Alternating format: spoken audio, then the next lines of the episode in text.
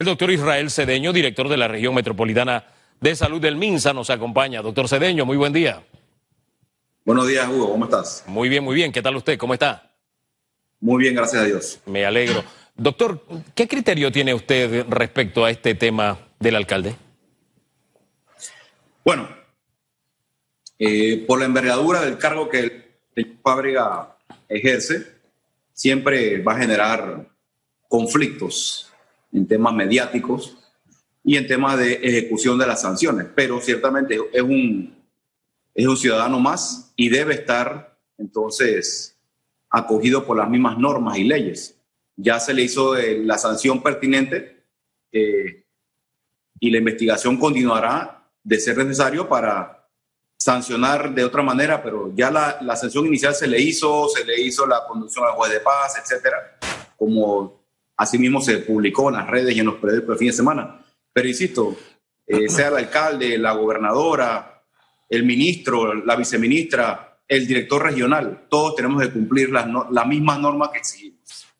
Sí, pero como usted lo señaló, por la envergadura del cargo, fue la palabra que usted utilizó, este, tal vez por eso hay tanto malestar en la opinión pública. Es más, han recibido con aplausos que la gobernadora diga que va a, abordar, va a abordar este tema. Así como que como la gente o la opinión pública está pendiente como de algo más en este caso. ¿Sería aleccionador, sería beneficioso para esas estrategias que ustedes desarrollan que esto muera así? ¿O que de una vez por todas a algunos se les trate de una manera o se les mida con una vara y a otros con otra vara?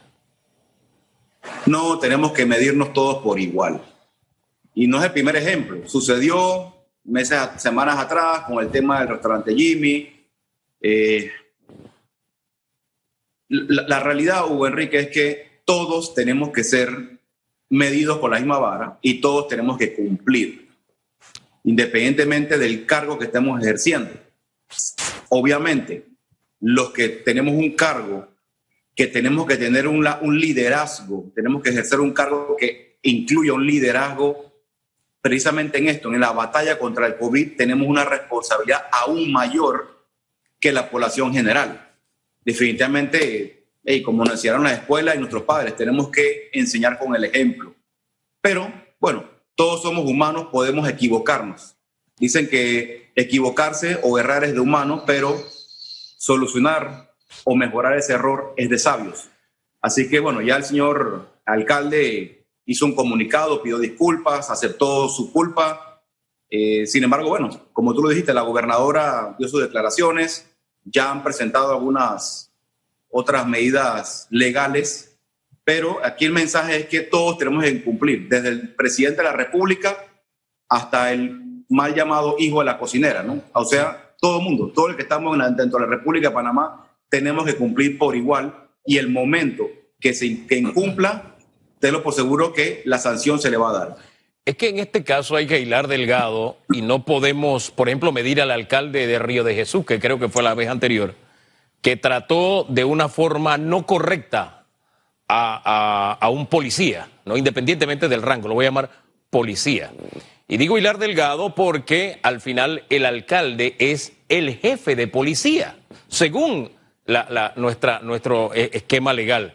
Entonces, la policía, de alguna forma, poniendo incluso víctimas fatales y su jefe en una playa. Entonces, como que esto no encaja. De ahí, de ahí que hay muchos ángulos que generan malestar en este, en este, en este caso, doctor. Así es. Pero más allá de el cargo que ostente la persona que esté incumpliendo, lo más importante es la gravedad del incumplimiento si te tomaron porque estabas sin mascarilla, si estás positivo y saliste a la calle siendo positivo, eso es lo que tenemos que también eh, valorar más o tener más en cuenta. Todos tenemos que cumplir por igual, todos. Nadie tiene fuero ni privilegio, pero, la sanción va a ser consona al incumplimiento que hizo. No es lo mismo una persona que encuentra en la calle sin mascarilla, y así sea el excelentísimo señor presidente de la República, o que encuentre en la calle y le, verifique con número de cédula a una persona que está positivo y está en la calle. Entonces, más allá, insisto, del cargo que ostenta la persona, es también tomar muy en cuenta lo que está incumpliendo porque hay que cumplir las normas. Pero el mensaje final sigue siendo el mismo. Sea el presidente de la República, sea el ministro de Salud, sea el director regional o sea una persona que trabaja vendedor ambulante, el que incumpla debe ser sancionado según lo que la ley permita y exija. Ahora bien, doctor, entramos en una semana adicional de esta cuarentena, cerramos la anterior con números en los que Panamá aparece con las muertes eh, por millón de habitantes, una de las más altas, si no la más alta en la región centroamericana. Este, ¿qué, ¿Qué cambios habrá en la estrategia para cambiar esa realidad, para transformar esa realidad? Mira, las estrategias eh, están funcionando. Lo que vamos a hacer o lo que tenemos que seguir haciendo es fortaleciéndolas, porque todavía están muy lejos de ser perfectas y nunca lo van a hacer. Pero están funcionando porque están disminuyendo. Yo lo mencioné en la conferencia la semana pasada con la disminución del RT, la disminución o la, o la ligera caída en la gráfica de letalidad o de casos fallecidos. Tú mencionas la tasa de mortalidad. El tema de la mortalidad es que como es directamente relacionada a la población, obviamente eh, no es lo mismo hablar de mortalidad en Panamá, que tenemos cuatro millones y medio de panameños, que hablar de la mortalidad en un país que tiene 50 millones de habitantes. Entonces, obviamente, las cifras van a, van, van a hablar por así decirlo, negativamente de Panamá. La realidad es que se sigue falleciendo, sigue habiendo fallecimientos eh, en mayores de 60 años, se está dando fallecimientos en menores de 20 años, pocos, pero se está dando. Y aquí el mensaje es tenemos que seguir trabajando. Hemos demostrado que ya las personas están más concientizadas cada día. Falta una pequeña porción de la población que lo haga, pero ha mejorado mucho eso. El trabajo en equipo. Se está sumando más gente ahora. La empresa privada quiere aportar de una manera más activa. Entonces, el mensaje es, las estrategias están funcionando, no van a funcionar lo rápido que quisiéramos, porque lamentablemente en epidemias de virus tan contagiosos como esto es así, pero la letalidad, o sea, la cantidad de personas que se infectan por COVID y mueren en, Panamá sigue siendo la más baja en la región. Entonces, es lo que tenemos que tomar.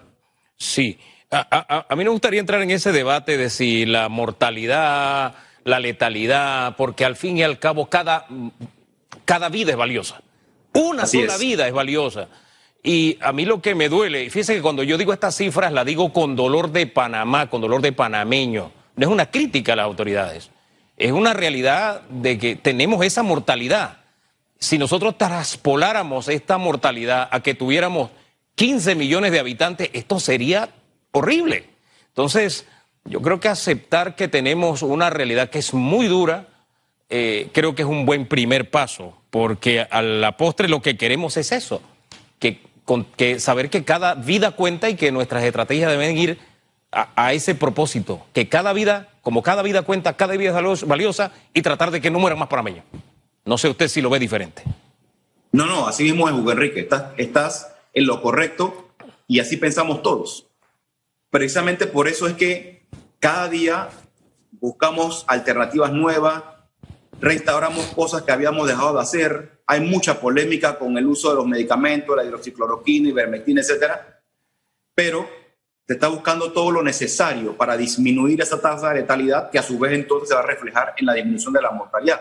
Pero como tú lo dices, toda vida, toda pérdida es dolorosa y es lo que tenemos que evitar que se dé y tenemos que evitar que se den los contagios, porque al disminuir los contagios, así mismo vamos a disminuir, por supuesto, la mortalidad y la letalidad.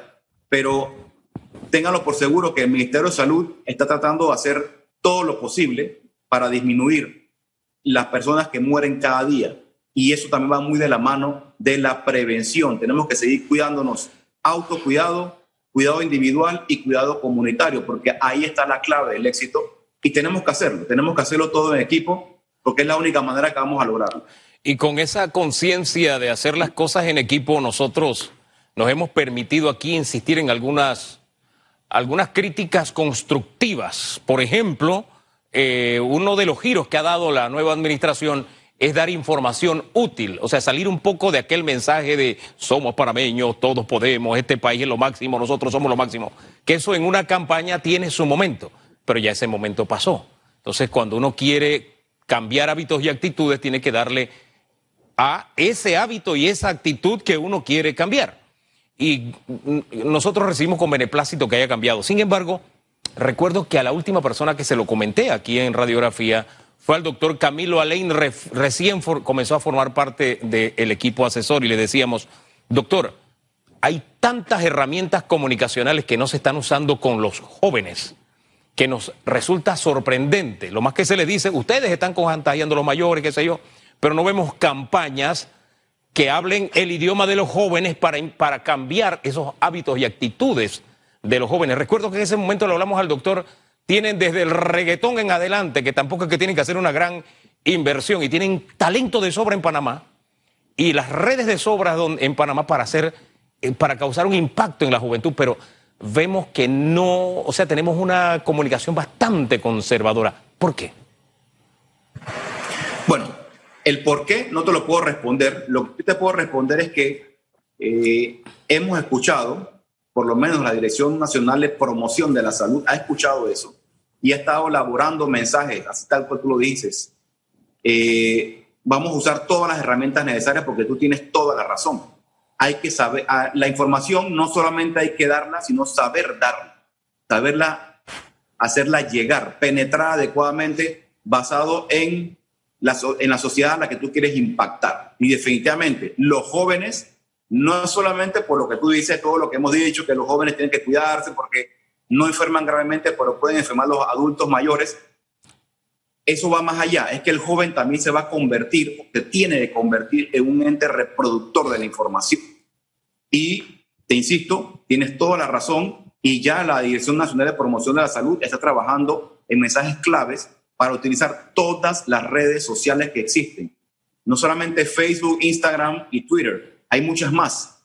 Entonces, todo eso se está trabajando también con líderes comunitarios, porque hay muchas maneras de hacerle llegar la información a los jóvenes directamente en la comunidad, incluir otros actores que nos pueden ayudar a mejorar ese impacto, esa penetración de la información.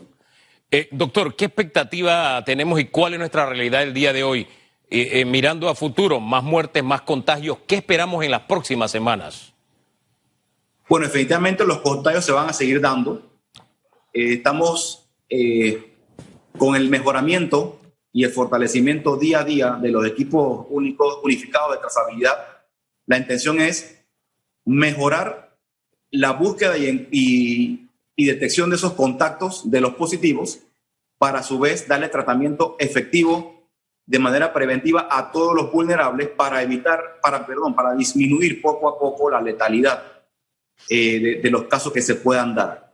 Lamentablemente se van a seguir dando casos, pero la, la expectativa es que en las próximas semanas ya esos casos por fin empiecen a descender. Seguimos diagnosticando porque, insisto, el virus es muy contagioso tenemos que mejorar mucho el autocuidado todavía. Nunca vamos a ser perfectos, pero tenemos que llegar lo más perfecto posible para lograr eso. Mientras más nos cuidemos, así disminuyen los casos y por consecuente los fallecimientos. Pero la expectativa es esa, seguir buscando, seguir muestreando para encontrar lo más rápido posible la mayor cantidad posible o todos los casos confirmados y sus contactos. ¿Estamos en el peor momento de la pandemia o vienen capítulos más duros? Estamos en la cúspide. Yo diría, como epidemiólogo, te puedo decir que estamos en, todavía en, crecimiento, en aumento de casos, pero si seguimos haciendo las cosas como lo estamos haciendo hasta ahora, esto en las próximas semanas debe mejorar, va a mejorar. Pero seguimos, tenemos que haciendo, tenemos que seguir colaborando todos para que no empeore. Eh, el empeoramiento sería presentar muchos más casos al día. Estamos confiados que eso no va a suceder porque, insisto, estamos instalando cada día nuevas, nuevas estrategias, nuevos planes y protocolos para evitar que suceda. Cuando usted nos dice próximas semanas, ya me lo ha dicho dos veces, próximas semanas, en términos de tiempo, ¿a qué se refiere exactamente? ¿Una, tres, cuatro semanas? Mira, eso es muy relativo porque si algo nos ha enseñado este virus o nos ha recordado este virus, que el comportamiento de las enfermedades, en especial las virales, eh, son casi que impredecibles epidemiológicamente eh, deberíamos estar en tres a cuatro semanas empezando a disminuir los casos de forma importante. Pero insisto, este virus ha demostrado eh, que a diferencia de sus hermanos o primos, el MERS y el SARS es mucho más agresivo en tema de contagio. Entonces, eh, ningún epidemiólogo te puede asegurar fecha exacta, pero sí estamos esperando, de, debido al comportamiento que ya tenemos en cuatro meses en Panamá, en que esperemos que máximo cuatro semanas ya empiezan a disminuir de forma gradual e importante la cantidad de casos. Pero tenemos que recordar que este virus llegó para quedarse. Este es un virus que ya es parte de la vigilancia rutinaria y que seguramente no va a desaparecer, sino que va a disminuir, se va a convertir en un virus endémico como la influenza y la gripe, perdón, la influenza y el resfriado común y otras enfermedades como el dengue, pero no, no va a desaparecer, se va a quedar con nosotros por largo tiempo. Doctor, eh, gracias. Oye, algo adicional, creo que la semana pasada o la anterior, ya no me ubico bien, estas cosas del tiempo con el tema COVID a veces a uno lo enredan. Conversamos con un doctor de la Comisión de Vacunas y nos decía que en agosto, que había tres vacunas que se iban a probar en Panamá. Creo que en agosto comenzaba una que era de un ah, laboratorio alemán, si la memoria no me es infiel. Eh, pónganos al tanto, ¿eso sigue igual? Eh, pónganos al día, por favor.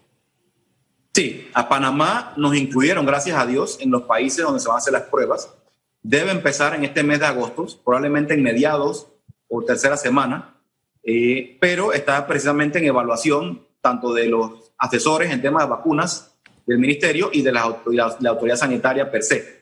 Pero sí estamos incluidos en los países eh, donde va a ser probado esta vacuna. Doctor, muchísimas gracias por conversar con Panamá a través de radiografía. Que tenga muy buen día.